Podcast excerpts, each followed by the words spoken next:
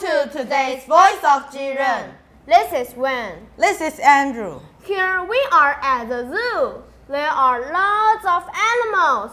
I love seeing animals. Hey, listen to the elephant. Isn't it loud? Yes, it's very loud. Let's go and see the elephant. Can we see the monkey first? They are my favorite animals at the zoo. All right, the monkeys are this way. Here they are. Oh, look, that monkey is climbing up high. And that monkey is swinging by its tail. Hey, look at the little baby with his mother. And that big monkey is eating a banana. I like watching the monkeys. They are so funny. Yes, the monkeys are funny. Should we go and see the kangaroos now? Okay, where are the kangaroos? The kangaroos are this way. Here they are. Follow me. Look at that kangaroo. It's hopping along. Look at that kangaroo. I think it has a baby.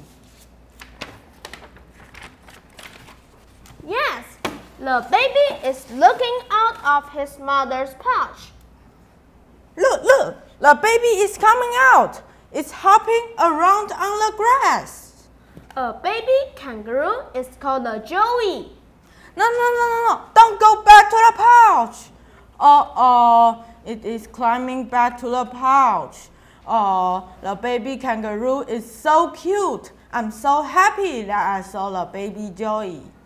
Our last visit is the sea lion show. I love watching sea lion do all kind of tricks. Like what? They can clap to music, Clap to music? but they can't sing very well. They can balance balls on their nose. Balance balls on their nose? They can do black leg jumps. Wow, I'm having a good time today. Thank you for inviting me at the zoo today, Wen. My pleasure. I'm glad you two come with me. We hope you like today's show. Please stay tuned for Voice of Jiren next Tuesday. Bye bye. Voice of Jiro.